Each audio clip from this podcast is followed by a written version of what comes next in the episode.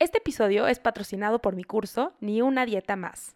Un curso a tu ritmo que te acompaña en el proceso de dejar las dietas para siempre y que así puedas enfocarte en diseñar una vida más plena, auténtica y trascendente. Puedes conocer cómo inscribirte en acuerpada.com diagonal podcast. Es acuerpada.com diagonal podcast.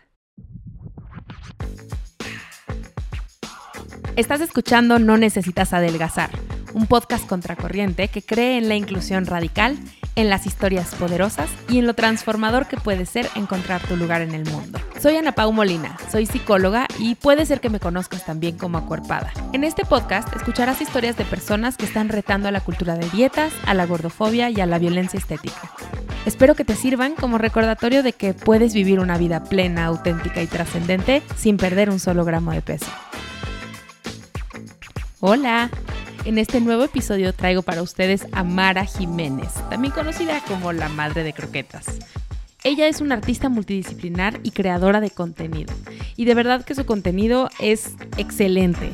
Ella se dedica a divulgar temas de antigordofobia, de prevención de los trastornos de la conducta alimentaria y creo que puede gustarles mucho, mucho su contenido si no es que ya lo conocen.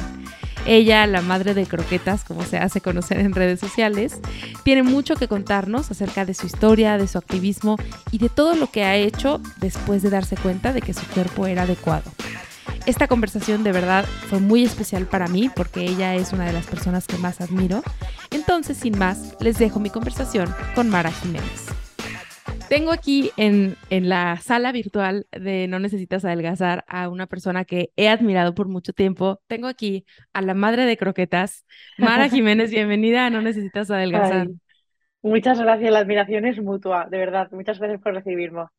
Estoy muy contenta de que estés aquí como madre de croquetas eh, para, para compartir con nosotros un poquito de quién eres. De pronto, mm, que también hablaremos de eso si quieres, pero sé que de pronto te volviste muy viral y de pronto eh, tuviste como todo este boom em, haciendo algo que hacemos muchos, que es traer buenas ideas al español. Em, y pues me va a encantar que platiquemos no solo de las redes, sino de ti. Y me encantaría preguntarte si siempre, o sea, yo la Mara que conozco y la Mara que escuché también de Teresa en el episodio que hicimos con ella, que vamos a poner en las notas del episodio, es una Mara que está en este proceso ya de aceptar su cuerpo, de entenderse como una mujer en un cuerpo gordo, como sin disculpas y demás. Pero no sé si siempre fue así tu vida y me gustaría que nos platiques un poco como el proceso que tomó llegar ahí, ¿no? Wow. El proceso ha sido, eh, creo que el de muchas personas, o sea, lo, bueno y lo malo de estar en redes sociales, y, digo lo bueno porque creo que soy una, creadora de contenido muy honesta con mi comunidad, em, pero lo malo es que mucha gente te ve, entonces se queda con esa primera imagen que tiene de ti, ¿no? Esa Mara empoderada, esa Mara libre, esa Mara que ama su cuerpo, y no se pone en, en contexto, ¿no? Pero yo he sido como muchísimas otras personas gordas que han sufrido por su corporalidad.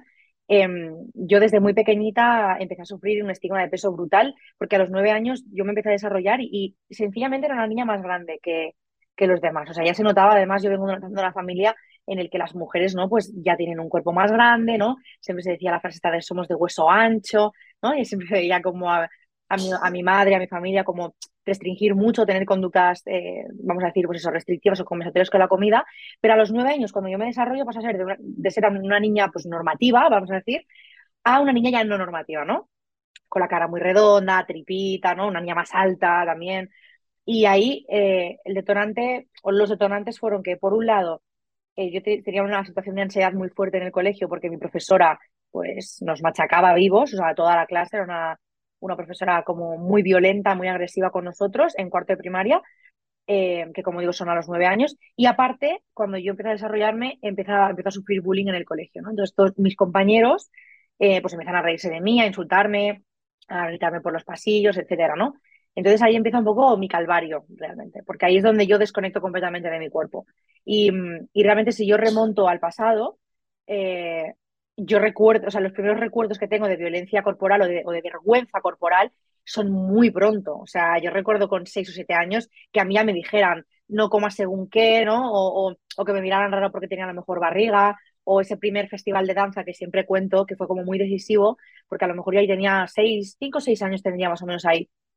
Y era mi primer festival de danza, yo siempre he bailado y actuado desde muy pequeña, luego me, formé profesionalmente para ello. Y íbamos con un traje como de top y falda, con la barriga al aire, pues bueno, una vestimenta muy de los 90, ¿no? Y, y, recuerdo perfectamente cómo mis compañeras pues, lo lucían sin problema y a mí, sin embargo, tanto mi profesora de danza como mi madre me tiraban todo el rato de la falda para arriba y de la camisa para abajo, ¿no? Para que tapara la barriga. Entonces yo pensaba, ¿no? ¿Qué tiene de malo mi barriga? ¿no? Entonces, eh, cuando paso al instituto, yo, yo estaba en un colegio muy pequeño. Y el problema para mí, a, a toro pasado, ¿no? Y años después, después de mucha terapia, eh, el problema que tuve con ese bullying que sufrí en el colegio es que eran mis propios amigos los que me insultaban. Entonces, ya no solo era la violencia de que me estuviera insultando, sino que yo ya estaba desarrollando una forma de relacionarme súper tóxica y súper disfuncional, porque entendía que eh, la persona que me insultaba a la hora siguiente podía querer jugar conmigo en el patio. Y esto era muy violento, ¿no? Eso se generaba como una dicotomía de no sé si, si esto es amor, ¿no? Y eso luego se extrapola a cómo me relacioné con mis parejas, cómo me relacionaba con mi familia, etcétera, ¿no? Y creo que, perdón, te voy a interrumpir un momento. Muchas veces cuando hablamos de bullying como, o de acoso escolar, eh, muchas veces los comentarios, porque yo he subido cosas de eso, son como, ah, qué mal, deberían educar bien a los niños y deberían de eh, enseñarles a respetar los cuerpos y no sé qué. Y yo siempre pienso, es que sí, pero ese acoso que recibimos no es solo de las infancias, sino también de los adultos.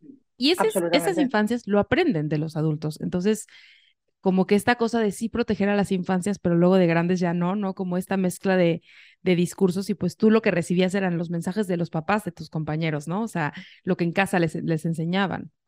Absolutamente, es que además entiendes que es que los niños, a mí me hace mucha gracia la frase de es que los niños son muy crueles. Y yo pensaba, eh, no, precisamente los niños son la, la etapa del ser humano menos cruel, porque realmente esto lo aprenden no es algo con lo que nacemos. Nadie nace odiando su cuerpo ni nace odiando el cuerpo de los demás. Es algo que enseñamos a los demás a hacer, ¿no? Entonces, como te decía, cuando pasé el instituto, eh, era un instituto muy grande y ahí el bullying se intensificó muchísimo. Y como bien decías ahora, yo con los años me di cuenta de que todos mis agresores, que además mm, comúnmente eran hombres, todos, eh, me parece que es un detalle muy importante porque al final es como también esa superioridad moral que se le pone siempre a la mirada masculina, ¿no? De que mm. ante una mujer le pueden decir cualquier cosa muchas veces hay como esa cosa de las mujeres como hacen la rivalidad. Yo no tuve ningún problema nunca con mujeres. Ah, sí, caso de más mayor, pero no en el instituto, que lo que más me hizo sufrir, ¿no? Em, en ese caso, cuando yo me di cuenta y puse en contexto a mis agresores, me di cuenta de que venían de circunstancias, pues, eh, bueno, también muy disfuncionales, ¿no? Familias desestructuradas, barrios eh, súper mm, pobres, ¿no? Eh, contextos sociales y contextos familiares muy fuertes que hacían pues al final que tuvieran ese comportamiento y como bien dices pues reprodujeran un poco lo que escuchaban en su casa y ahí es donde yo desarrollo un trastorno de conducta alimentaria, o sea, arrastrando todos esos mensajes para con mi cuerpo, para con la comida, desde que tengo uso de razón, cuando ese bullying se vuelve tan violento y tan incisivo, desarrollo un trastorno de conducta alimentaria. ¿Qué pasa? Que eh, a mí me diagnostican anorexia purgativa. Y esto, claro, en ese momento, aunque no haga tanto, pero a la vez hace mucho, estamos hablando que hace unos 13, 14 años, no había para nada la información que hay hoy. Cuando yo llegué a la consulta de una nutricionista, la que me llevó mi madre, no me llevó ni una psicóloga, lo que me dijo, lo que me dio fue una dieta. Y me dijo, bueno, vamos a empezar como a organizar las comidas para que organices un poco tu alimentación y con eso ya se debería pasar. Pero ten en cuenta que esto es un, no se me va a olvidar nunca la vida, me dijo, esto es como un gusano en tu cabeza que nunca se va a morir, siempre va a estar ahí. Entonces, claro, tú ya interiorizas de, vale, ya está, estoy enferma para toda la vida, o sea, esto no se va. Y eso también, eh, también em, empeora tu diagnóstico y tu proceso de terapia y de recuperación, porque al final, claro, si tú asumes que no se te va a curar, bueno, pues lo normalizas, lo terminas normalizando, ¿no? Yo he estado 11 años sin pedir ayuda, estuve 11, 12 años sin pedir ayuda, porque además de tener ese diagnóstico, nadie creía que lo tuviera. O sea, cuando yo dije que tenía anorexia, pues la gente me miraba con cara de esa tía está flipada. ¿Por qué? Porque hay muchísimos estigmas con los TCA, como todavía sabemos, ¿no? Y se asocian a una corporalidad concreta. Y creo que un poco mi misión, ahora que hablo de esto, es reivindicar que no, que esto, los estudios además no hablan de, a lo que se considera anorexia típica, que somos más del 96% de personas con diagnóstico de, anorexia, tenemos, tenemos sobrepeso. Y sin embargo, es un claro ejemplo de cómo sesga eh, la sanidad, ¿no? la salud pública eh, y la gordofobia que hay en ella, ¿no? Cómo nos sesgan a través de los cuerpos. Entonces, claro, fue muy violento porque la gente no me creía. Pensaban que lo mío era, pues, adelgaza y se te pasará y era como, no, es que no, no va de esto, no va de esto, ¿no? Y han sido unos años muy duros en los que tuve tentativas de suicidio, no le encontraba ningún tipo de sentido a mi vida. O sea, yo con 18 años, pues eso, tuve intentos autolíticos porque para mí era como, es que, ¿qué sentido tiene? O sea, intento adelgazar y no puedo. Estoy todo el día con esa voz interna que me machaca, ¿no? Y que me hace sentir tan mal y que me hace, porque es que el TCA no es, ah, no come, o ah, tiene conductas compensatorias, o ah, no, no, no, es que es una voz interna que te carcome todo el santo día y te, te paraliza la vida. O sea, yo eh, sinceramente pienso en, el pasado y pienso en esa etapa y es que no tengo recuerdos, es que los únicos recuerdos que tengo están relacionados o con la comida o con el cuerpo. Es fuerte, pero es que realmente mi vida giraba en torno a eso, en torno a la idea de adelgazar. Y encima, pues yo venía en un, vivía en un contexto en el que se me reforzaba mucho esa idea, porque además vengo pues de una madre que trabaja en el sector de la belleza, ¿no? Como que está muy acostumbrada a tratar con cuerpos, a buscar tratamientos adelgazantes, a hacer no sé qué, hacer no sé cuánto. Entonces yo estaba muy acostumbrada a oír a la gente opinar sobre mi cuerpo con total libertad y con total impunidad. Hasta que llega un momento en el que cuando tengo 23, 24 años, estoy teniendo como la vida adulta, estoy encomillando para los que no nos vean, eh, que todo el mundo me decía que iba a ser eh, súper feliz y me di cuenta de que yo sigo igual, de que yo sigo sufriendo por mi cuerpo, de que yo sigo sufriendo por la comida, de que sigo pensando que mi vida no tiene sentido. A todo esto hay que sumarle que yo me formé como actriz de teatro musical, es, ha sido mi vocación de toda la vida, pero siempre guardaba una sensación de que nunca iba a poder ejercer. Porque al final iba a los castings y nunca entraba en el perfil, nunca podía ser yo la protagonista, nunca tal. Y eso, en vez de tomármelo como un, bueno, no ha sido esta vez y paso a otra cosa, eh, me lo llevaba a mí. Era es que yo no valgo, es que yo no soy suficiente, es que hasta, hasta que no adelgace, ¿no? Y mm, entonces cuando llega ese momento en el que me di cuenta de que otra vez estoy en el punto de inicio, ¿no? O siento que es que realmente no he avanzado y pienso, jo, ¿qué me está pasando? Fíjate que yo, cuando fui a terapia en ese momento, yo iba a, porque pensaba que al haberme mudado de ciudad, como que me estaba volviendo un poco la ansiedad, el, los complejos, la inseguridad, y cuando de repente sale el TCA del cajón, yo digo, ¿y esto? Yo había estado años yendo a terapia por diversos motivos, pero en cuanto tocaban el TCA yo me iba, porque yo decía, no, no, pues es que yo no tengo conductas compensatorias, porque tenía muchísimos, o sea, mucha desinformación de los TCA. Yo de los TCA sé ahora, que me he informado y que leo y que me dedico a lo que me dedico. Pero yo en ese momento pensaba, no, no, no. Un TCA es esto y esto, sota caballo rey. No contaba con todo lo que significaba una compensación o todo lo que implicaba una restricción. No, contaba con nada de eso. Entonces, cuando el psicólogo sacaba el tema del TCA, yo decía, es que me están sacando el dinero, ¿ves? Es que no, no se puede confiar en los psicólogos, que era lo que yo oía en mi casa. En mi casa se oía esto todo el tiempo, de que los psicólogos eran un sacadinero, que no funcionaban, que no sé qué, que no sé cuánto. Entonces, cuando empecé en terapia, sale este tema y digo, bueno, es, el momento de comprometerme. entonces, eh, en ese momento, siempre explico esto porque realmente fue mi motor. Yo me di cuenta de que me está pasando todo esto y lo que me dije a mí misma fue, tiene que haber otra vida para mí. O sea, yo me convencí de que era imposible que con 23 años eso fuera lo que me, esperara, me esperaba hasta el día que me muriera. O sea, me negué a pensar eso. Y creo que ese fue mi motor de empuje esa voluntad de curarme, porque los TCA son un trastorno muy traicionero, es muy, traicionero, porque te hace pensar que no estás enferma. Y más en un contexto social, ¿no? Que te invita a restringir, que te invita a compensar, que te invita a odiarte, que te invita a estar inconforme con quién eres. Entonces, claro, es muy fácil caer en pensar que no tienes un TCA cuando sí lo tienes, porque está tan normalizado que piensas, bueno, esto es lo que hay, es lo normal. Entonces, eh, ha sido un proceso muy duro de en el que tengo que deconstruir mil millones de cosas y para mí una fase muy importante que, de la que normalmente no se habla o yo no he recibido tanta información es del duelo que tienes que pasar cuando te das cuenta de que todo lo que te han hecho no era por tu salud. ¿no? Que todos esos médicos que me violentaban en la consulta diciéndome que tenía que perder peso, que me pellizcaban la barriga eh, y me trataban mal cuando iba a la consulta a revisar unas anginas, que todos esos entrenadores personales que me insultaban o que me hablaban despectivamente en un gimnasio eh, y hacían comentarios negativos sobre mi cuerpo, que toda esa gente no estaba mirando por mi salud, al contrario, estaban perjudicando gravemente mi salud. Bueno, hasta que llega el día eso que empieza la recuperación y decido contarlo. Decido contarlo a través de una pantalla y de una cámara, justo en el momento de la pandemia, que era un momento como muy de introspección, ¿no? Creo que para todo el mundo. Abro croquetamente. Era un espacio en el que yo, mi cuenta personal, como que no me sentía a gusto compartiendo ese tipo de cosas. Pero yo sentía una necesidad imperiosa de contar lo que me había pasado. Yo necesitaba soltar al mundo mi historia. Y figúrate que la mayoría de mi entorno se ha enterado de toda mi historia por croquetamente, porque yo no había podido hablar de esto con ellos, ¿no? Entonces ha sido un, fue un momento muy catártico también. Pero bueno, en croquetamente pues yo tenía la esperanza de que alguien le pudiera ayudar mi historia, porque pensaba, jo, a lo mejor hay alguien también que, que lo ha vivido con ese silencio esa vergüenza. Y fíjate, a la vista está que somos casi medio millón de personas en la cuenta y que cada vez llegan más personas con ese tipo de miedos, con ese tipo de inseguridades, con ese tipo de, ¿no?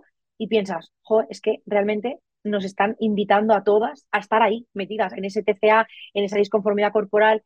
Entonces, un poco creo que mi misión ahora es intentar, o al menos intento, pues, eh, evitarle un poco de sufrimiento a esa gente, ¿no? Y darles un mensaje diferente y un mensaje que me hubiera gustado recibir a mí. Es, es, es como mi motor en lo que, en lo que hago. Entonces, bueno, ese es un poco el resumen, no resumen, porque me he un poco de, de mi historia, pero sí. Está bien, en este podcast no nos gustan los resúmenes, nos gusta así que se enrollen un poco. Menos mal. Eh, apunté algunas cosas de lo que ibas diciendo que me encantaría como retomar. Primero hablas del duelo. Quiero decirles a todos quienes nos ven y escuchan que tengo un episodio sobre el duelo. No especifico este tema de, de como el duelo con otras personas, pero que a lo mejor les puede servir, ¿no? Si alguien dijo, ah, ese tema del duelo como me interesa, es el episodio 14 de la temporada 1 Em, y pues sí, es un gran, es un gran reto. Y hay otra cosa que, que me pareció como muy importante. Primero, también esta parte de, no sabes que tienes un TCA y eh, es muy común que veamos a personas, y, y, esto no es, no es un estigma, es un tema real que se estudia, al menos en la universidad donde yo estudié, hay investigación sobre esto, que es que las y los estudiantes de nutrición, las les y los estudiantes de nutrición tienden a tener conductas de riesgo, porque muchas veces incluso es por eso que eligen esa carrera, porque siguen buscando cómo controlar a sus cuerpos, cómo puedo adelgazar ya definitivamente. Entonces, es común que después se gradúen y se conviertan en nutricionistas con TCAs. Eh, y esto también pasa mucho cuando hay, hay como toda una tendencia de me recuperé del TCA obsesionándome con el fitness y entonces ahora quiero ser, entre comillas, saludable y ya no quiero ser delgada. Esto es muy, muy, muy común y de las más grandes influencers en temas fitness, al menos en México y me imagino que en España también, tienen conductas desordenadas de la alimentación disfrazadas de ya me recuperé de mi TCA, cuando en realidad solo se transformó. Y creo que esto que platicabas de, de que el tamaño de cuerpo no se ve en un TCA es esta narrativa perdón, pero es que es muy estúpida, esta narrativa tan arcaica de que el TCA se ve en el tamaño de cuerpo y entonces eh, no solo hay gente que dice que la entrecomillada obesidad es un TCA, lo cual es muy tonto, porque pues el TCA son conductas y el tamaño del cuerpo no es una conducta, sino que necesariamente una persona gorda tiene un TCA y ese TCA es de atracones y no puede tener ningún otro. Y, y los atracones además se sanan restringiendo, porque yo lo veo en mi consultorio, me llega gente que estuvo en recuperación de trastorno por atracón a través de la restricción, porque eran personas gordas, ¿no? Entonces me imagino que eso es lo que escuchas tú también muy seguido, ¿no? Dices, tuve un TCA y dicen, ah, seguro por atracón, porque por eso es gorda, ¿no? Me acuerdo cuando, cuando estaba a punto de lanzar mi libro, Acepta y Vuela, que abrí una cajita de preguntas y una chica me preguntó, eh, tu TCA es, es por atracón, ¿no? Yo es que también tengo ese diagnóstico, no sé qué. Entonces, decidí compartir la pregunta para invitar a esa reflexión, justamente, ¿no? Es decir, supongo que asocias que tengo un trastorno por atracón o que he tenido un trastorno por atracón por mi corporalidad. Pues no, tuve una anorexia purgativa. Y precisamente comentarios como estos son los que hacen que haya tanto estigma hacia los cuerpos gordos. Y antes, fuera de cámara, comentábamos un episodio que tuvimos que vivir aquí en una entrevista en un medio español, en el que una persona aseguraba categóricamente que todas las personas gordas éramos comedores compulsivos. O sea, es que hay una desinformación y una poca vergüenza con este tema, porque eh, al final está demostrado a nivel de salud que el estigma corporal perjudica gravemente la salud. Y es que es mucho peor eh, que, el estar gordo, o sea, es que, pero muchísimo peor, porque atenta contra la salud mental y por ende la física, con la ansiedad, con el estrés, con estados de inflamación, con esa vergüenza corporal, ese miedo a, relacionarte, o sea, te perjudica gravemente en todo tu contexto em, de salud. Entonces, al final, sí te encuentras con muchas personas que piensan que tú estás gorda por ese TCA que tuviste y que cuando sanes el TCA adelgazarás. Y es como, bueno, o no, es que tu cuerpo tiene una razón de ser y una forma que no vas a poder, no siempre vas a poder cambiar. O sea, al final no hay estudios que garanticen que una pérdida de peso, por ejemplo, es estable. Y esto la gente que escuche tu podcast estoy segura que está, eh, vamos, habituada a escucharlo. Y es que es verdad, es que al final cuando descubres todo eso, dices, claro, ahora entiendo que el problema nunca estaba en mí, que por eso todas las dietas imposibles que hice no funcionaron. No estaba el problema en mí. El problema estaba en que estaba llevando a mi cuerpo a lugares en los que no podía estar. O sea, por, por salud no podía. Claro. Y quiero saber un poco de, eh, a veces me pasa que me cuesta trabajo, eh, recientemente me pidieron como el contacto de alguna clínica que atendiera TCAs, pero sin gordofobia. Y eso es muy difícil de encontrar. y quiero saber, bueno, primero, si, si, quieres compartir un poco de cómo fue tu tratamiento, qué has escuchado em, y qué opinas de este tema de si tiene que haber una narrativa antigordofobia o no en el, en el tratamiento de TCAs. ¿O por qué es importante? Hombre, por supuesto, o sea, creo que, creo que tiene que haber una narrativa antigordofobia en todo lo que, lo que se pueda, vamos, en cualquier sector, ¿no? Porque al final eso es lo que creo que va a favorecer mucha mejor autoestima, muchos menos TCA, muchas menos depresiones, mucho menos problemas de salud mental. Al final la gente necesita poder sentirse parte de esa sociedad y no ser discriminada por ningún aspecto de sí misma, ¿no? Entonces creo que en una clínica de TCA, por supuesto, con más razón, es necesario que haya este tipo de perspectiva, porque es que al final es lo que tú decías antes, si yo voy a ir con un TCA y lo que vas a hacer es eh, recomendarme cosas que me van a hacer cambiar simplemente la etiqueta del TCA pero me van a seguir manteniendo en esa dicotomía o en, ese discurso de restricción, conversación y no sentirme a gusto con quién soy, pues estamos en las mismas. Yo personalmente, a mí me costó mucho encontrar terapeuta, mucho, muchísimo. Es verdad que yo en lo que menos problemas he tenido, en estoy encomillando, es en la nutrición, porque es verdad que yo sabía mucho de nutrición, aunque muy mala, porque sabía de, de cultura de dieta, ¿no?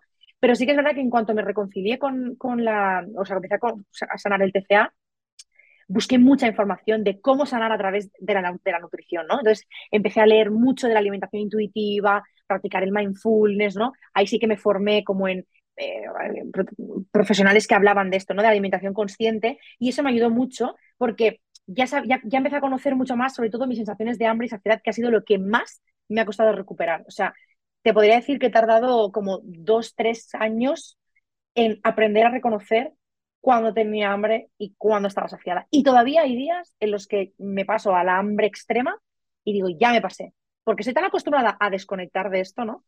Entonces, a mí lo, a lo que fui primero a abordar fue la psicología. Entonces, me costó mucho encontrar terapeuta, mucho. O sea, di tumbos, no te puedo explicar cuántos, porque eh, primero fui a hablar de la, de la seguridad social, que es el sistema sanitario aquí en España, que sí, tenemos la suerte de que tenemos un sistema público bueno, pues que nos da facilidades en según qué cosas, pero en otras es un cuadro barroco, o sea, en otras no tiene ningún tipo de sentido lo que vivimos en la sanidad pública. Y en el tema de la psicología, por ejemplo, es uno de esos casos, ¿no? O sea, hay muy pocos profesionales eh, de la salud mental en la sanidad pública, y, puedo decirlo con la boca llena porque lo he intentado muchas veces, que realmente se comprometan con, con tu diagnóstico o con tu persona, ¿sabes? Y no estén pendientes del reloj para echarte de la consulta. Entonces lo intenté por la seguridad social, no tenía dinero para pagarme terapia y esto es algo que realmente también me gusta decir, porque es que realmente, desgraciadamente, todavía la terapia psicológica y en general la terapia eh, es un privilegio para muchas personas. O sea, yo me he podido empezar a pagar terapia ahora que trabajo en redes sociales, que soy independiente, que tengo unos buenos ingresos, pero yo he estado mucho tiempo en trabajos precarios y no he podido permitirme un terapeuta. Entonces, em, fui dando muchos tumbos hasta que di estuve con dos terapeutas que creo que complementaban como su tipo de terapia y me ayudaron mucho a sanar desde ahí. Pero aparte de eso, en todo ese tiempo en el que yo no me podía pagar terapia, em, recurrí a los recursos gratuitos que hay en redes sociales, como profesionales como tú, que estáis ahí divulgando, que os tenemos que agradecer muchísimo, porque evidentemente no sustituye eh, escucharme a mí, escucharte a ti, leerte mi libro, escuchar tu podcast, no sustituye una terapia psicológica. Pero yo, para mí la sensación era que llenaban mi mente de otra información. Y eso creo que tuvo muchísima importancia en mi proceso, porque cuando pude ir a terapia, ya iba con un, poco como con nociones de lo que quería hablar, quería que me explicaran, ¿no? Quería, que, quería saber qué era la gordofobia, por qué me había sentido así, por qué me habían hecho eso. Entonces, sobre todo, por ejemplo, mi proceso para sanar el TCA no fue en una terapeuta especializada en TCA, pero sí en heridas de la infancia, porque yo tenía claro que mi raíz estaba ahí.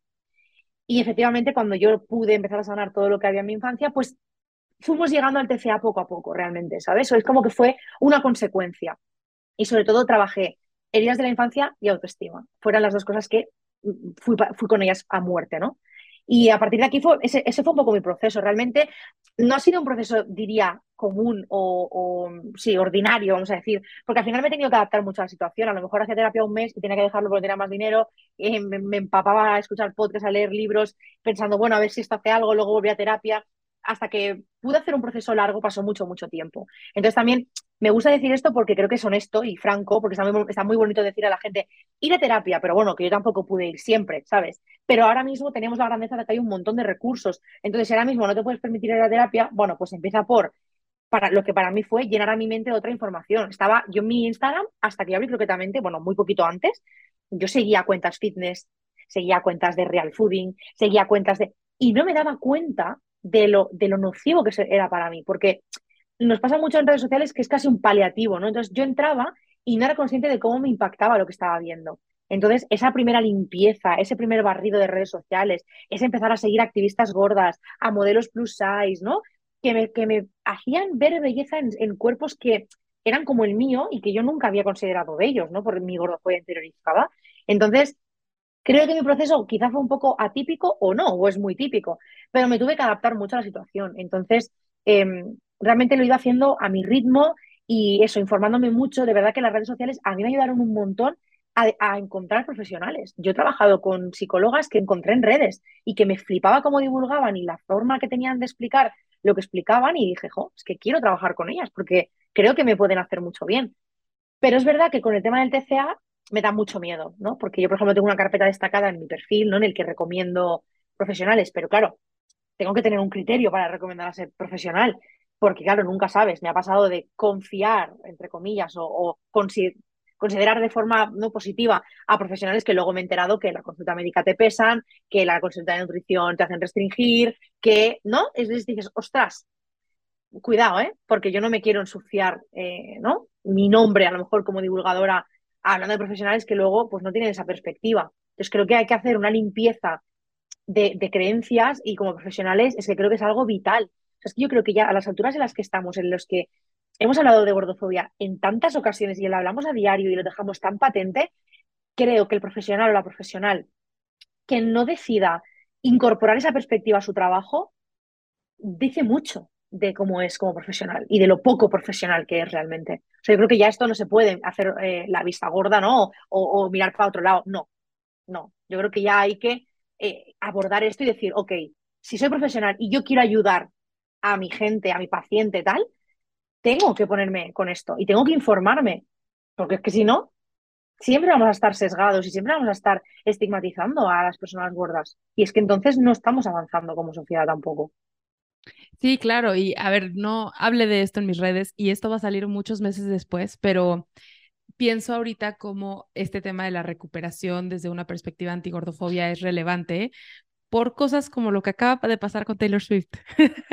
no hablé de eso en mis redes, pero ella, para dar contexto, subió un video de una canción que se llama Anti-Hero o Antihéroe, eh, antiheroína en realidad en su caso, em, y donde habla de su TCA eh, y una de las escenas en el video original son ella subiéndose una báscula y la báscula marca gorda y que ese es como de sus peores miedos. Y obviamente la comunidad antigordofobia se levantó y la, la narrativa ha sido, es que tú no sabes lo que ella vive porque tiene un TCA y entonces ella tiene derecho a decir que su peor miedo es ser gorda, ¿no? Entonces pues por más que ella se haya recuperado o esté en recuperación de un TCA, pues me suena a que su recuperación no está siendo una perspectiva antigordofobia probablemente. Eso no es culpa de ella, sino de las profesionales o los profesionales que están guiando esa recuperación, ¿no?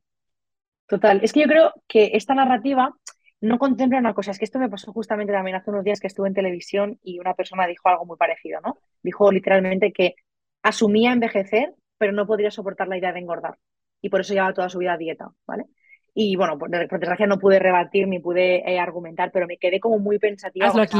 con Sí, me quedé como muy pensativa con esto, ¿no? Y pensé, es que claro, esto ya no va del sufrimiento personal, porque evidentemente Taylor Swift, eh, para o sea, o sea, yo me creo que su miedo fuera estar gorda, pero ¿alguien se plantea cómo nos sentimos las personas gordas de que nuestra corporalidad sea algo que los demás temen? Temer, o sea, tenerle miedo y, y, pensar que es lo peor que te puede pasar y algo que no soportarías, o sea, alguien se plantea cuando dice ese tipo de cosas, ¿cómo nos sentimos las personas que no podemos subir de esta corporalidad y que realmente em, tenemos que evitar este cuerpo? Entonces, por supuesto que me creo el sufrimiento de Taylor Swift subiéndose a una báscula y viendo que está gorda, pero Taylor Swift, te das cuenta de que el problema no está en eso. Y el, problema de decir, o sea, la consecuencia de que tú digas eso es impactar negativamente la vida de muchas personas que tienen esa corporalidad y que no pueden huir de ella. Entonces, ¿qué mensaje les estás dando? Porque sí, ella es artista, tiene su sufrimiento. Estoy de acuerdo y tendría que analizar mucho más esto porque yo tampoco he profundizado mucho en ese tema, ¿no? Porque de verdad que yo comprendo su sufrimiento, pero pienso, uno, es la forma de divulgar, es que al final yo también soy artista y yo no, yo no acepto trabajos y proyectos que sepan que pueden detonar o pueden hacerle daño a mi comunidad. Entonces, si yo como artista quiero contar algo, tengo que poder hacerlo desde un lugar ah, que aunque cueste, daña a las menores personas posibles, aunque nunca estemos exentos de dañar a alguien, ¿no? O de herir con nuestras palabras y nuestros actos. Pero claro, joven, es que, claro, yo entiendo su parte, pero creo que tiene que haber otras formas. Y precisamente el arte te permite eh, hablar de todo desde diferentes perspectivas, de diferentes formas. Entonces, quizá, mmm, ostras, me sacas esto en el videoclip, quizá en la canción me estás pudiendo decir algo que luche contra la idea de que estar gordo está mal, y entonces tenía como sentido, ¿no? O sea, estoy pensando, si, si yo me subo a una báscula en el videoclip y veo que sale la palabra gorda y que eso es como mi peor pesadilla, bueno, acompáñamelo de una letra que me diga, ese no era el problema, o, no, algo que, que me contrarreste eso y que me des a entender que estás a favor de, de mí, de la de comunidad gorda, del activismo gordo y que estás de acuerdo en que esto es algo que no debería ser negativo, ¿no? que no debería ser algo que decir, ay, sí, pobrecita, fíjate, es que quién querría estar gorda. Porque es que de verdad te juro que creo que esas personas, y es que lo he visto ya varias veces en personas delgadas con TCA, no se plantean lo que es. Es como, a veces cuando leo esas cosas me siento como el típico monstruo. Eh, hay una película aquí en, en, España que se hizo hace un montón de años que se llama El Orfanato, que es como de thriller así, y el personaje es un niño que tiene una malformación en la cara, ¿no? Y tiene una cara, pues evidentemente no es normotípica, me siento un poco como, y en esa película como que rehuían de él, era, estaba, el niño estaba escondido, no podía salir nunca a la calle, la gente como que, uy, huía de él porque le daba miedo. Y pienso, es que los gordos nos sentimos un poco así, tío, y nadie se lo plantea. El hecho de tú decir que no soportarías la idea de tener un cuerpo como el mío, ¿dónde me deja a mí y a mi corporalidad? ¿Dónde nos deja? ¿En qué lugar? ¿Cómo me tengo que sentir? ¿Cómo me tengo que relacionar con mi cuerpo? Si es algo que tú temes. O sea, es fuerte, ¿no? que al final nos, nos, plantea como monstruos. Claro, y hay que entender que además ese miedo no es solo el miedo a ser gordes, sino el, yo lo que digo en mis cursos es el miedo a ser tratadas como gordes. Eso es. ¿No? o sea, lo que ella tiene miedo es a entrar a una tienda y no encontrar ropa de su talla, tiene miedo a que a recibir acoso como el que hemos recibido nosotras, tiene miedo a que la gente hable sobre su cuerpo eh, sin consentimiento, tiene miedo a todas esas cosas. En realidad, eso es el miedo a ser gordes, ¿no? El miedo a ser gordes es el miedo a ser tratada como gorde, pero eso se quitaría si trabajáramos en, en el tema de gordofobia. En realidad, eso no es inherente del cuerpo gordo, es algo social. Y que esto tiene mucho que ver con también lo que pensaba de, o sea, incluso en el mundo de TCAs, lo difícil que debe ser recuperarse de un TCA, mucho más en un cuerpo gordo, me imagino. Porque aún, o sea, yo hablo con mis consultantes, por ejemplo, y a veces les digo que les recomiendo que no las pesen en el consultorio médico, ¿no? Cuando están en recuperación de un TCA o de conductas desordenadas de la alimentación. Em, y muchos médicos, cuando son personas gordas, no lo respetan, porque no les creen que hayan tenido un TCA. Exactamente. Entonces, no solo en comidas familiares y demás, por supuesto, seguramente mucha gente no te cree que tuviste un TCA, sino incluso en los espacios de salud, ¿no? Total, total. O sea, es que ya te digo, yo, mi adolescencia, que fue la etapa en la que mi TCA estaba más disparado, es que la gente no me creía. No me creía. Y, de hecho, mm, o sea, yo, me atrevo a decir que mucha gente de mi familia tampoco se lo creía y que a lo mejor, hasta incluso yéndome croquetamente, eh, se mantienen un poco incrédulos. Porque además yo aprendí a fingir muy bien. Yo sabía cómo hacer para que la gente me quisiera. Entonces yo, aprendí a ser muy complaciente, aprendí a hacer lo que los demás querían que hiciera, decir lo que los demás quisieran que yo dijera, ¿no? A, comportarme de una forma para ser aceptada. Entonces, eh, por supuesto, o sea, en la consulta médica yo he recibido comentarios súper hirientes, incluso diciendo, la, la, última vez que me pasó, que estaba justo en plena recuperación, eh, fue en un ginecólogo que era, iba por primera vez porque me mudé de ciudad y le pedí abiertamente, me dijo, lo primero, entré por la puerta, súbete a la báscula. Le dije, mira, me estoy recuperando un TCA, mi psicóloga me ha dicho que mejor ahora mismo. Bueno, hacemos peso ciego. Eh, vale, me subo a la, el peso ciego para que no lo sepa, es que no te dicen a ti el peso, ¿vale? Me subo a la báscula y me dice el peso, me dijo el peso. Y es como, o sea, no estás entendiendo nada. Y toda la consulta eh, se basó en recomendarme eh, inyecciones que usan las personas con diabetes y pastillas que toman las personas con diabetes para adelgazar. Y yo no paraba de repetirle, pero es que me estoy recuperando un TCA. Y en ese momento, porque hombre, si esto me llega a pillar ahora, le monto una reclamación que vamos, me quedo más a gusto que nada. Pero en ese momento que me pilló justo súper vulnerable, empezando con la recuperación y empezando justo en me sentí como súper vulnerable porque dije, ¿qué le respondo? O sea, no sé qué responderle porque me siento como en deuda con esa persona y pienso, ¿quién soy yo para contradecirle? Afortunadamente, ahora tengo mucha más información y me da igual los años de carrera que tengas, yo soy un ser humano y me vas a respetar. Y si yo te digo que no me peses, no me vas a pesar, porque no es determinante mi peso. Y si no, me levanto y me voy y punto, no pasa nada. Pero evidentemente, o sea, es como el hecho de estar gorda, ¿eh? No, no solo con un TCA, creo que es como tan cansado tener que justificar todo el rato tu existencia todo el rato hay que justificar mis hábitos de salud, mis hábitos de alimentación, mis hábitos de movimiento, ¿no? Es como yo en redes, si estoy comiendo algo que sé que, no, venga, no lo subas porque van a decir, venga, si estoy haciendo, no, venga, no subas esto porque van a decir, y es como, tío, yo no veo que la gente tenga tantos reparos en redes sociales. O sea, al final yo soy influencer como muchísimas otras personas, pero me, yo me cohibo muchísimo porque sé que siempre está esa mirada que tú dices, esa duda de, ah, mira, esta, ah, esta no tiene TCA ni tiene nada, esta tiene un cuento que no veas. Y a mí toda la vida me han dicho eso de, no tienes un TCA, lo que tienes que hacer es adelgazar y todo irá bien. O sea, fue, esa fue la premisa de mi vida, adelgazar y a partir de ahí todo irá bien. Y todo lo contrario, cuando, cuando adelgazaba, que nunca estuve delgada, porque evidentemente mi corporalidad no es una corporalidad delgada, no lo ha sido nunca, em, era cuando más infeliz estaba y más enferma estaba. O sea, que es que realmente eh, la gente tiene que empezar de verdad a creer a las personas que decimos que tenemos un TCA. Y es que yo creo que la premisa y lo más importante es entender que un TCA no se ve en un cuerpo. Esto en mis charlas siempre lo digo. Cualquier persona puede tener un TCA. Y es sumamente estigmatizante pensar que no, tú no. ¿Cómo que tú no? O sea, el sufrimiento de esa persona, ¿dónde queda? ¿no? En cómo está tratando el, sufrimiento de esa persona, que con un TCA se pasa muy mal. O sea, no es como para decir, decidir tú, ¿no? Si una persona puede, es apta o no para tener un TCA. No, no, esto no funciona así, ¿sabes?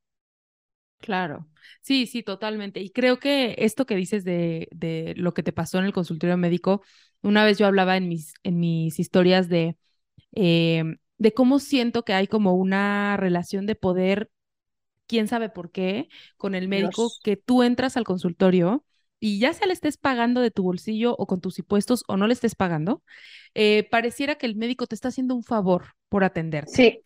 Em, obviamente esto es mucho más claro cuando tú lo estás pagando, ¿no? O sea, que es ridículo, ridículo pensar que ellos te están haciendo el favor y que entonces si tú decides no pesarte o no hacerte un tratamiento, entonces es como eh, ellos pueden decidir no atenderte, aun cuando tú estás como pagando esta atención, ¿no? Y yo siempre explico, aun si pensáramos que la gordura es la peor enfermedad que existe, el peor cáncer, entre comillas, de nuestra sociedad. Si tú tienes un un cáncer, o sea, realmente un cáncer, tú puedes elegir no hacerte quimioterapia y tus médicos tienen que buscar otras formas de ayudarte. O sea, tal vez no de sanar el cáncer, porque si es la única forma, pues es la única forma. Así como si creyéramos que adelgazar es la única forma de quitar la gordura. Pero entonces, ¿qué hago para que ese cáncer se pase más? O sea, aún si pensáramos que la gordura es la peor enfermedad, no sería la forma. Entonces, quiero que platiquemos un poquito, porque tú hiciste todo un ejercicio en redes que, eh, de recopilar historias, porque mucha gente cree que eh, primero que es una cosa de, de, ay, me hirieron mis emociones y por eso tenemos que hacerlo diferente. Y dos, creen que es mínimo, que los médicos que violentan a las personas gordas son muy pocos. Son coincidencia que les tocaron de pronto a algunas personas. Entonces, quiero que platiques un poco desde dónde vino esta idea y, y, qué fue lo que pasó. Pues mira, la cosa es que eh, yo ya, como te digo, compartí ese vídeo hace muchísimo tiempo en el que explicaba el tema de, mi, de ese ginecólogo que me trató así, ¿no? Y si te digo la verdad, esto, eh, la idea de que tuve de, de la gordofobia en la consulta médica vino por, por un vídeo que encontré de, de doctor, un doctor. Es que la verdad que no me acuerdo muy bien. Creo que fue un doctor que vi lo compartí en mis stories, ¿no?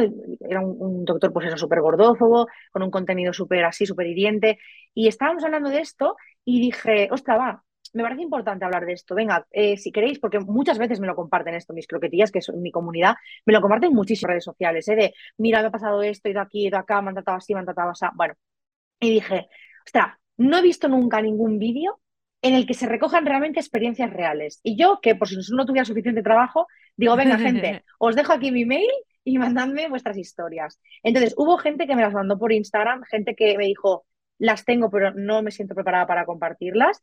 Y luego yo tuve más de 400 mails leídos uno por uno en los que la gente me compartía sus historias. Entonces yo cogí ese recopilatorio de, experiencias en la consulta médica de gordofobia, hice una lista, o sea, apunté todos los casos y de ahí recogí algunos, porque había muchos que además eran muy similares, cosa que también me choca, ¿no? Es como, te das cuenta de que al final este sistema ha aprendido a ser gordófobo, ha aprendido cómo comportarse de forma gordófoba, entonces repetimos patrones con un montón de, gente, ¿no? Entonces hice un vídeo que está casi casi llega al millón de reproducciones en el que compartí esas experiencias. Y específico de las reproducciones porque yo ese vídeo, que fue una currada que me pegué, yo no cobré nada por hacer ese vídeo y yo lo que quería era eso, que el vídeo rulara y que la gente se diera cuenta, ¿no? Y afortunadamente creo que tuvo ese impacto, porque aunque había mucha gente que venía a decir que eso no era verdad y que los médicos estaban en la obligación de, ¿cómo era? De, informar a los pacientes de los, los peligros del sobrepeso y que tenían que dar no sé qué, la mayoría de gente era de, wow, qué vergüenza formar parte del colectivo de sanitario, wow, qué fuerte, mucha gente profesional ¿eh? que me decían, soy enfermera, soy ginecóloga, soy doctora, soy doctor, tal, qué vergüenza que este sea mi gremio y que hagan esto. Mucha gente delgada, con cuerpo normativo, que esto me llenó el alma de, wow, perdón, porque nunca me había planteado que esto podía ser real, o sea, nunca jamás. Y luego hubo como un sentimiento de cohesión. O sea, yo siento que mi, que mi comunidad se sintió parte de algo grande, ¿sabes? En ese momento. Es como que estábamos, éramos una piña en ese momento y, sus historias estaban teniendo el valor que necesitaban, porque nunca lo habían contado. El, otro, día, por ejemplo, conocí a una de las chicas que me mandó una de las historias más heavy, eh, que bueno, ya tiene un TCA y fue a la consulta médica y cuando entró la doctora le dijo, lo entiendo que tengas un TCA porque si tuviera tu cuerpo yo también vomitaría. Es muy fuerte. Esa chica era adolescente cuando me dijeron esto. Y vino al teatro y me dijo, hey, soy yo y quería conocerte en persona y decirte gracias por hacer ese vídeo porque me ayudó mucho, fue como muy catártico para mí, ¿no? Y muy sanador compartirlo. Entonces creo que a partir de ahí saber como una veda y me pasa mucho que mi comunidad ahora tiene como esa confianza de les pasa algo en la consulta médica y vienen a contármelo, tanto para bien como para mal. Mara, pues hoy he ido a la consulta del ginecólogo del obstetra que literalmente si veis ese vídeo es el que más se repite, o sea, flipo con la violencia que hay hacia el cuerpo de la mujer en ese espacio tan vulnerable, además, en el que te tienes que desnudar literalmente ante una persona que te tiene que manosear tus partes íntimas, al que tienes que contar, pues eso, tu vida sexual, tus hábitos de higiene, es como muy, un momento muy vulnerable y es donde más violencia, he, o sea, historias de violencia he recibido, incluso yo misma he vivido. Entonces, em, me parece como que es bonito, ¿no? Al final, el decir, oye, ahora compartidme. Y me dicen, pues mira, hoy he ido, me han tratado súper bien, oye, pues este, este doctor no me lo esperaba. Y al contrario, me ha pasado esto, he ido aquí, me siento fatal, este endocrino me ha dicho esto, este ginecólogo me ha dicho lo otro. Y que encuentren como un poco ese aliento que intento darles de, el problema no está en ti. Porque es que al final el vídeo que yo hice deja muy patente que el problema no está en nuestros cuerpos. Lo que tú has dicho antes es que tienes toda la razón. O sea, da igual que la encomillada eh, obesidad sea buena, mala, peor para ti, mejor para mí, me provoque no me provoque. No tratamos así a ningún otro enfermo ni enferma, no los tratamos así. O sea, yo siempre pongo esta, esta comparativa que, es, que me resulta hasta cruel decirla, porque, porque me parece cruel y porque es mezquino. Nos imaginamos ir a la planta de oncología y decirle a la gente, por ejemplo, con un cáncer de pulmón, ah, pues te lo mereces por haber fumado. Ah, tú que tienes un cáncer, ah, pues te lo mereces por haber hecho otra cosa, ¿verdad que no? O sea, es absolutamente eh, eh, impensable porque somos seres humanos y nos compadecemos de una persona que está enferma, porque, ¿no? porque tenemos ese corazón que nos, que nos hace empatizar con la gente y al final la salud es como lo más importante para todo el mundo, nadie quiere estar enfermo. Hostia, y con la gente gorda, ¿no? O sea, con la gente gorda no hay ningún tipo de reparo. Con la gente gorda nos da igual, o sea, no respetamos sus límites, no respetamos su integridad como personas. Nos, ah, no, tengo que decirte eh, los peligros del sobrepeso. Bueno, y de verdad, si tú de verdad, como médico, tienes esa obligación y sientes esa obligación moral, ¿de verdad la forma de decirlo está siendo la correcta? Yo creo que no. Yo creo que tú puedes coger a una persona y antes de decirle, oye, mira, como pesas tanto, vas a tener este riesgo, este riesgo y este riesgo, primero te va a preguntar, bueno, cuéntame de tu alimentación, pero créeme cuando te la cuente. Cuando te diga que como verdura, créeme. No crees que solo como ultraprocesados. Cuando te diga que hago ejercicio físico y además entreno fuerza, créeme. No me digas, eh, no se nota créeme lo que te estoy contando, porque es que si no, no tiene ningún sentido. Entonces, creo que al final, si tú como profesional te sientes en la obligación, insisto, de compartirle a una persona los peligros que pueden ocasionar una corporalidad o un peso o una patología que esté desarrollando, revisa la forma, revisa la forma. Esto, la ciencia ya lo habla. Cambiando hábitos, claro que mejora la salud, pero independientemente de si pierdes peso o no. Entonces, ¿realmente me tengo que enfocar en el peso de una persona? No, me está contando sus hábitos, me está contando su vida, me está contando su contexto. ¿Hay algo en ese contexto que yo pueda mejorar? Oye, mira, vamos a incorporar un poco una mejora de la alimentación. ¿Qué te parece? ¿Cómo te sientes con esto? Ah, pues mira, yo tengo una mala relación con la comida. Ah, venga, pues cuéntame, vamos a ver. No, no, no, es entras por la consulta, juicio, juicio, juicio, juicio, te vas. Ya está. Un papel, una dieta del cajón. ¿Cuánta gente no va a la consulta? No vamos a la consulta y nos dicen adelgaza y cuando adelgaces vuelve. No le hacemos eso a ningún otro colectivo, a ningún otro. Y lo fuerte de ese vídeo que yo hice, que es por eso lo que, lo que, bueno, es un poco por lo que lo dice realmente, expone casos muy graves. O sea, al final yo me considero una privilegiada comparada con casos que recibí, ¿no? O sea, yo al final he vivido una violencia, vamos a decir, mucho más sutil que la que han vivido otras personas. Y eso no se puede permitir. O sea, yo te, aseguro que después de ese vídeo ya los he dejado de endiosar a los médicos. Te lo prometo. O sea, en ese momento fue cuando dije, son seres humanos como yo, han estudiado una carrera que ah, presuntamente era vocacional y que estaba pensada para ayudar a la gente, pero no les voy a endiosar más. No les voy a endiosar más. O sea, eh, me voy a limitar a ir al médico cuando toque ir al médico y a poner en valor quién soy. Pero hay un miedo real a ir al médico. El otro día mi pareja me decía, tienes que ir al traumatólogo porque tiene la espalda muy mal. Y le decía, no voy a ir. Prefiero dejarme el dinero en el fisioterapeuta, que por lo menos no me juzga a las chicas que yo voy, que ir al traumatólogo, porque ya sé lo que me va a decir. ¿Y qué te va a decir? Pues que pierdas peso. Mi, pareja tiene un cuerpo normativo y me decía, pero tanto. No, no, es que, es que lo tengo clarísimo. Es que voy a entrar y si, tendré suerte si consigo una persona que no me diga que pierda peso suerte. Pero lo normal es que yo entre por la puerta y me diga, no, no, los dolores que tienes tú de espalda son por el peso, pierde peso. Y no estoy dispuesta a pasar por esto, ¿sabes? Porque ya son muchos años eh, soportando ese tipo de violencia. Pero ese es el resultado, no ir al médico. Eso es lo que la gente no se da cuenta. Yo tendría que ir al traumatólogo porque me duele la espalda, pero es tal el miedo a exponerme a una situación que sé que me va a detonar, que me va, que me va a hacer sentir incómoda, aunque no me detone nada relacionado con el TCA o con la ansiedad, pero me va a hacer pasar un mal rato y pienso, tío, no me lo merezco, ¿sabes? No me lo merezco. Entonces aquí hay muchos cambios que hacer en la sanidad, porque es lo que tú dices, es que ponemos un, peso, en, un poder e, en, una bata blanca y cada vez está más claro que, que hay profesionales que deberían quitarles el título de profesionales. Y yo siempre digo, en la sanidad debería haber revisiones periódicas, igual que hay en los otros trabajos. En otros trabajos hay inspecciones, ¿no? Yo trabajaba, por ejemplo, como profesora de inglés, que no tiene absolutamente nada que ver, entiéndeme, pero a mí me auditoreaban, me, grababan mi clase y luego me decían, mira, esto lo has hecho mal, esto lo has hecho mal, esto lo has hecho mal. Pues esto es lo mismo. Yo trabajaba en tiendas y me decían, cuidado porque puede venir el mystery shopper, que es como el, comprador misterioso, le llaman así como, que es como una persona que pasa por un cliente, pero en realidad es uno de tus jefes o una persona que viene a auditorear tu trabajo. ¿Y por qué en la sanidad esto no pasa? ¿Por qué no pasa? Porque hay, o sea, son dioses para la sociedad y no. ¿Está claro? Yo he comprobado que no.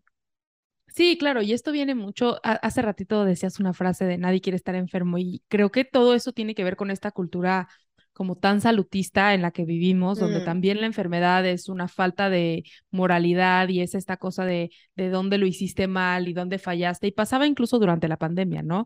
Te enfermaste porque fuiste, eh, porque te portaste mal. Sí que no siempre fue el caso. O sea, obviamente había gente que no se cuidó y demás, pero no dependía ese, o sea, no era directamente relacionado las personas que fallecieron o que se enfermaron porque eran irresponsables, eso no es verdad. Y entonces pienso que si nuestra religión hoy en día es el salutismo, eh, pues entonces, pues por supuesto que los dioses son los médicos y estamos dispuestas a recibir migajas de salud eh, por el dinero que pagamos, ¿no? Aunque aunque haya como toda esta violencia. Entonces lo comparto. Yo también creo que, eh, pues yo también evito ir al médico. Digo, voy a los médicos, donde las médicas en particular, donde me siento segura, em, que son mi ginecóloga, mi endocrinóloga, pero para, o sea, si tengo algo eh, en el estómago, no voy a ir a un gastro porque me quiero ahorrar esa, ese tema. Prefiero esperar a ver si sana. Y claro que eso empeora las condiciones de salud de las personas gordas y continúa con la inequidad. Eh, es un tema muy complejo, pero que creo que es muy valioso que hayas hecho como todo este trabajo. Y me interesa mucho saber cuando al principio estábamos hablando de que tú hiciste croquetamente para hablar de estos temas en un espacio donde no, eh, pues donde no estuviera toda tu familia, ¿no? Básicamente, y como poder hacerlo en otro espacio. Y quiero saber iba a decir qué se siente, pero más bien como, como, qué locura que tu vida hoy es estar en Gordas la obra y hacer tu vida de crear contenido sobre gordofobia. O sea, quiero saber cómo, pues sí, qué se siente que, que ahora tu vida sea esto que tanto miedo te daba a contar. Es, es inexplicable, es inexplicable, porque además muchas veces lo que me pasa es que mm, termino incluso por disociarme un poco, porque es tan grande lo que vivo que, que muchas veces es como, me, me disocio por la, por la sensación de, no quiero no quiero que se me vaya la cabeza, ¿sabes? Quiero seguir con los pies en el suelo, eh, recordando de dónde vengo, ¿no? Pero bueno, al final, para mí creo que también es como lo que le dio sentido a todo, realmente. O sea, em, yo soy una persona que cree mucho en, que, bueno, que Dios tiene un plan para todos y que a veces no lo entendemos y, tarde o temprano, pues si estamos pendientes, si estamos conscientes y abiertos a, a aprender, pues ese mensaje llega, ¿no?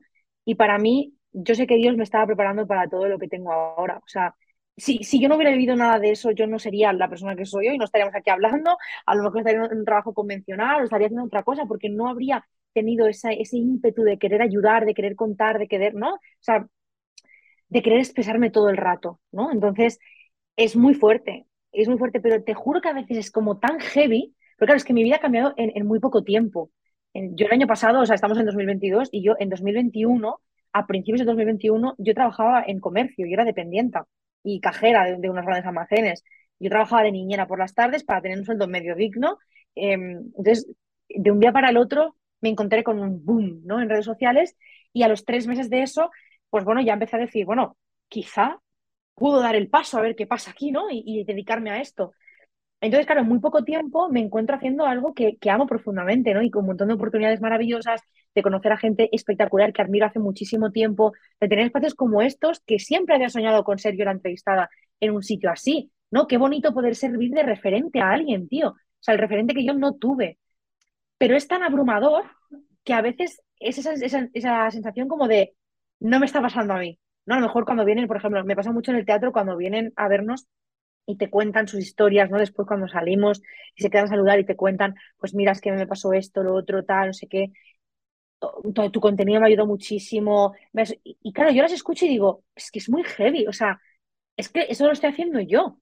Y a veces es como tan abrumador que mi cabeza hace como, ¡pum!, lo recibo, pero como que me toca y a la vez como que lo dejo en un, cajoncito de amor, ¿sabes? Es como que lo tengo guardado para los días malos y me guardo un montón de mensajes de mis croquetillas para cuando tengo los días malos, digo, ves, recuerda tu para qué.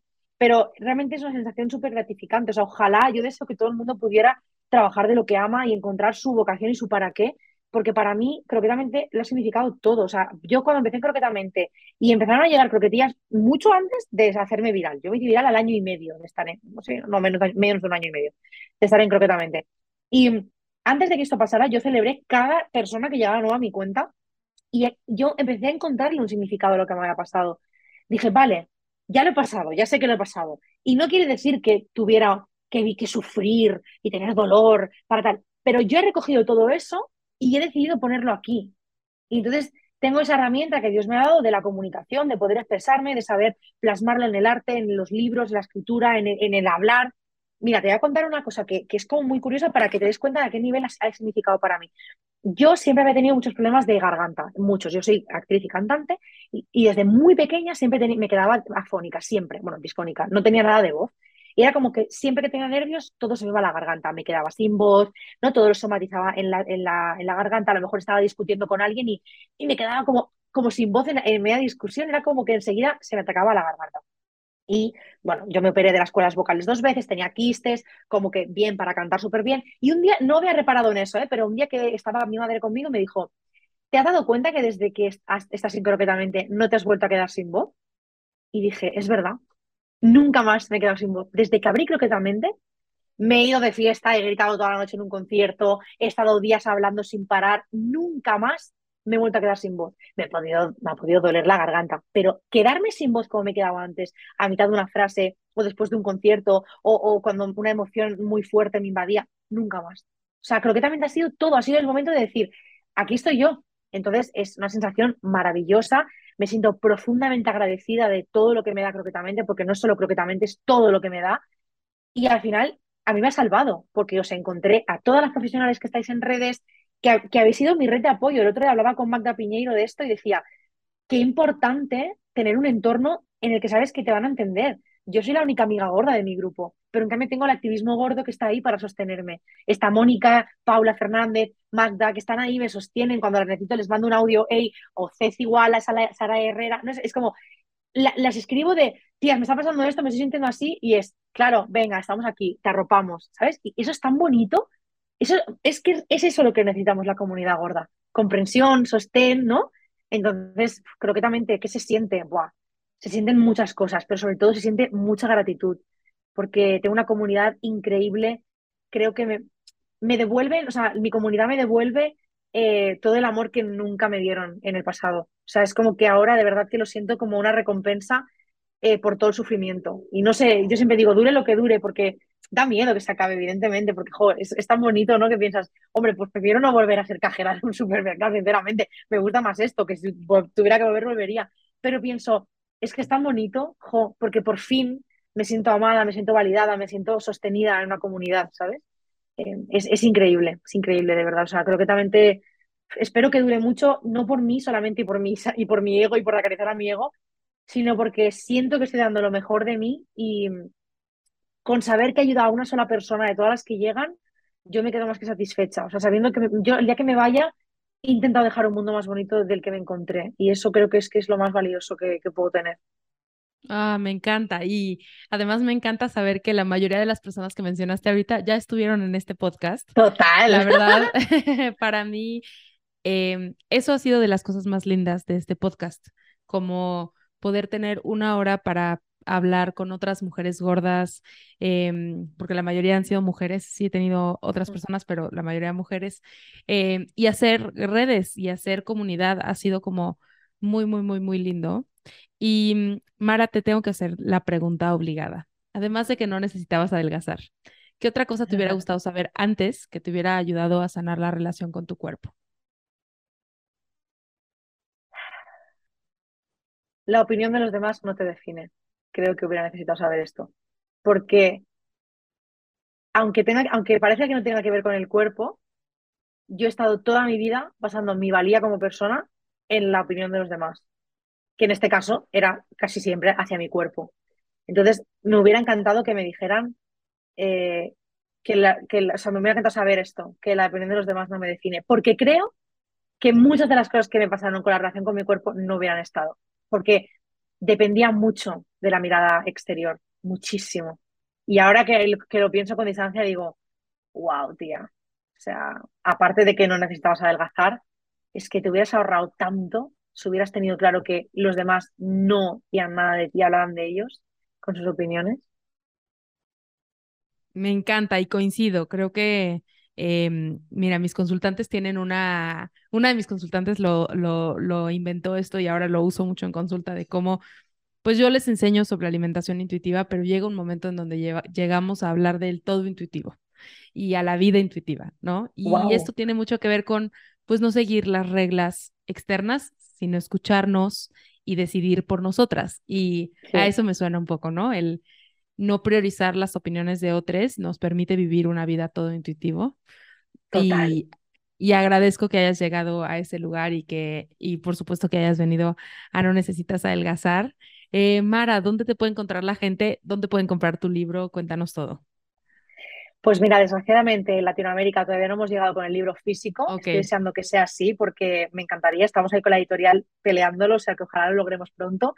Eh, de momento está online en todo el mundo, lo podéis encontrar en webs de, pues, tipo Amazon, pero bueno, en cualquier web así de compra-venta de libros. Y en España sí que lo tenéis a nivel físico, en, cualquier librería os lo pueden pedir, o sea, hasta a nivel nacional. Y aparte de eso, pues en redes sociales soy croquetamente en Instagram y Madre de Croquetas en TikTok.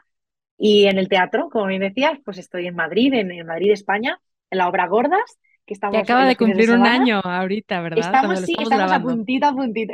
Ah, sí, claro, sí, estamos, estamos a puntito en el momento que estamos grabando de cumplir un año, un año en el que hemos colgado el cartel de sold out de entradas agotadas en todas las funciones, o sea que agradecidos hasta los topes por, por la oportunidad. Y aparte yo estoy haciendo otro musical aquí también en Madrid, que también es un musical precioso que habla de amor propio, bueno, es increíble.